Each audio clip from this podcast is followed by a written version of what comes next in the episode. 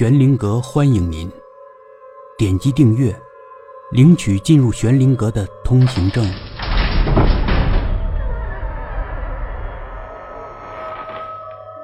单身公寓的故事中，约么半个钟头后，房东阿姨敲开了门。哎，你们上个季度的房租应该交了，我来算算，一共是。房东阿姨烫着头，戴着一副老花镜，手里还拿着本子和计算器。黑胡子和媳妇儿站在眼前，一个搓着手，一个嘴里嗫嚅着，想说什么却什么也说不出来。嗯，一共是一千两百三十二块五毛。咦，你们的电用的怎么这么省啊？我要看看电表，你们不会偷电的吧？这样子可不行，你们哦，好的，电表是对的。你们这些外地人这么省，真是少见呢。现在有的外地人呀，杀人的都有，生下小孩养不活就不要生嘛。猪一样的生一窝有什么用啦？哎，你们还不错啊，就生了一个。要是男孩就好了吧？这样子，你们今天啊，先给我一千两百三十二块五毛。我跟你们说啊，电表可千万不能动，电不要偷的。租给你们这些外地人，就是有点不放心。什么？房租要再过几天？哼，你们都不赚钱的，那你们来这干什么？不行的，绝对不行的！房东阿姨激动的摘下老花镜。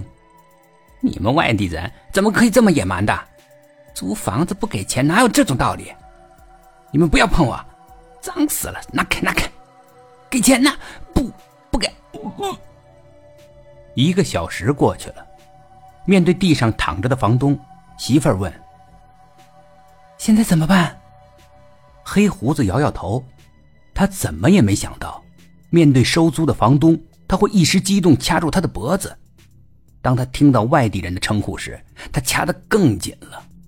房东的眼球爆出，舌头伸长，终于断气了。后悔来不及了，接下去的问题是尸体怎么处理？报警？不可能，一辈子就完了。把尸体运走？也不可能，这么做太容易被发现了。两个人坐在黑暗的屋子里想了半天，依旧想不出办法。如果他家里人找来怎么办？一定知道是来我们这里了。他爹，他爹，家人。黑胡子心里突然明亮了起来，好像房东的丈夫早就死了，没有子女。这么说，就算他死了，也不会有人来找。不对。应该是没有人来找。我们只要把尸体处理好就行了。怎么处理呢？怎么处理呢？正这般想着，肚子又开始疼痛了。窗外烧烤摊迎来了夜宵的时段，一股股的浓香再次充盈了整个小区的每家每户。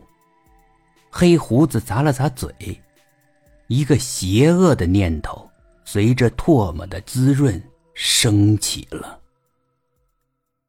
几个月过去了，没有人来打探房东的下落，黑胡子的媳妇儿依旧会时不时的发神经，但是你仔细听会发现，他抱怨的不再是黑胡子没有工作，而是总是在敦促黑胡子。他爹，你啥时候换个工作啊？我受不了啦。黑胡子总是沉默着，他戴着口罩，往锅里添了一勺油，然后眉头一皱，往里面丢了几粒肉丸。女儿妞妞站在爸爸的烧烤摊边上，用稚嫩的童声喊着：“肉丸，刚出锅的肉丸。”昏黄的灯泡随着夜深逐渐明亮刺眼。灯泡上面一根油腻的、发黑的电线，一直通向了楼上。在那里，黑胡子的媳妇正一边挥舞着菜刀，一边泛着恶心。本集故事播讲完毕，点击上方的订阅，订阅不迷路。